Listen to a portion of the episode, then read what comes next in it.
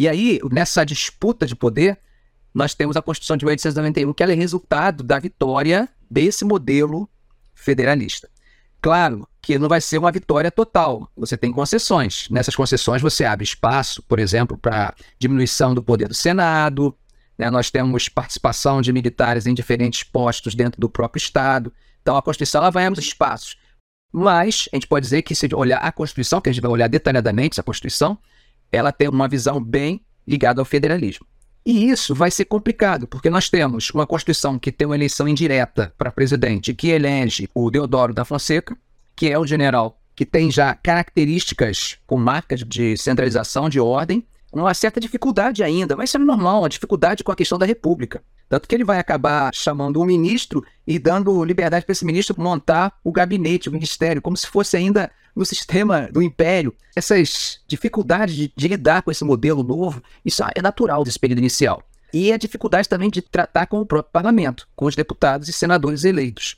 Essa dificuldade vai gerar atritos, que vão ser um problema muito sério ao longo do seu primeiro governo, ele consegue se eleger indiretamente, não sem uma certa dificuldade, porque ele vai, vai ter a, a pecha de ter menos votos que o candidato a vice, que era o Floriano.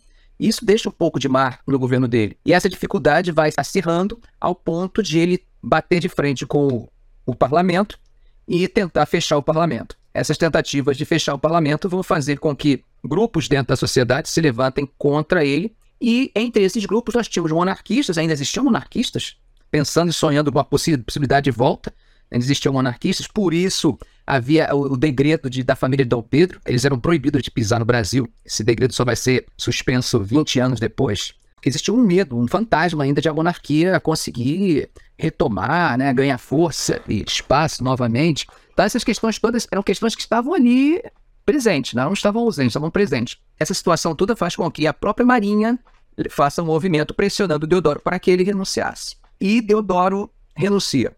O vice, que era uma figura naquele ano politicamente forte, número de votos que ele havia tido indiretamente, ele tinha um certo apoio, só que temos um problema de sucessão, né? Esse problema de sucessão é que vai gerar a instabilidade toda durante o governo dele. Nesse momento, nós temos uma Constituição, que é a Constituição de 1991, que é a Constituição Liberal, mas nós temos uma dificuldade dos dois presidentes, tanto do, do Deodoro quanto do Floriano, de aplicar esses elementos liberalizantes de autonomia.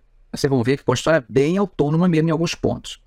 Essa situação vai gerar instabilidade, essa instabilidade vai dar ao Floriano necessidade de ele ampliar a sua base de apoio. É nesse contexto que ele se aproxima dos jacobinos, e a partir daí os jacobinos, a própria palavra jacobinos vai começar a se confundir com florianistas, que eram grupos muito ligados aos centros urbanos, com interesses muitas vezes populistas, e que têm um interesse no fortalecimento do poder central de um presidente forte que seja capaz de controlar. Esse grupo vai dar sustentação a ele mesmo no momento em que a Marinha novamente se levanta na segunda revolta da Armada e tenta derrubá-lo e não consegue. A situação durante o governo Floriano é de muita instabilidade. Ele vai viver a questão da revolta armada, mas também vai viver a questão do sul, da revolta federalista. Acaba não terminando no governo dele, mas ele vai ter um papel importante para controlar essa situação.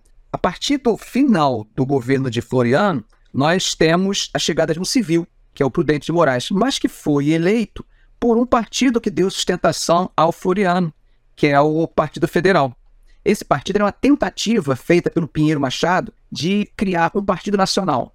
Uma das características da Primeira República, que vocês não podem deixar de terem atenção, são os partidos regionais. Federalismo, você tinha sempre partidos ligados a uma oligarquia. Então, Partido Republicano Paulista, Partido Republicano Gaúcho, Partido Republicano Baiano e assim por diante. Então, eram partidos estaduais. Todas as tentativas de criar partidos nacionais eram malogro.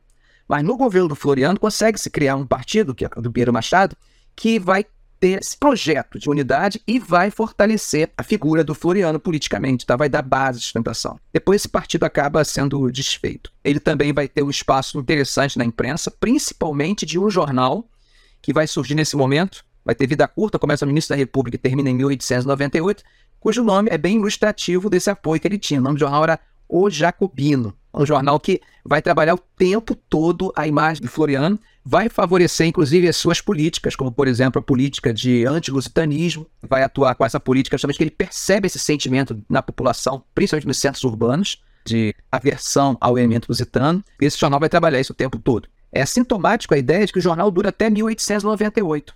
1898, o final do governo do Prudente Moraes e o início do governo de Campos Salles, que representa exatamente a inauguração de fato daquilo que a gente poderia chamar de república oligárquica. Por quê? Porque é o Campos Salles que vai criar a política dos governadores. Aí aquela briga que existiu durante os primeiros nove anos, que deu estabilidade total a todos os governos, tanto militares quanto civis, que era a briga entre o poder central e o poder local, ou seja, entre o parlamento, que representava o poder local, e o presidente, o chefe do executivo, essa briga que gerava instabilidade, essa briga é resolvida no início do governo do Campos Salles, com a criação da política dos governadores.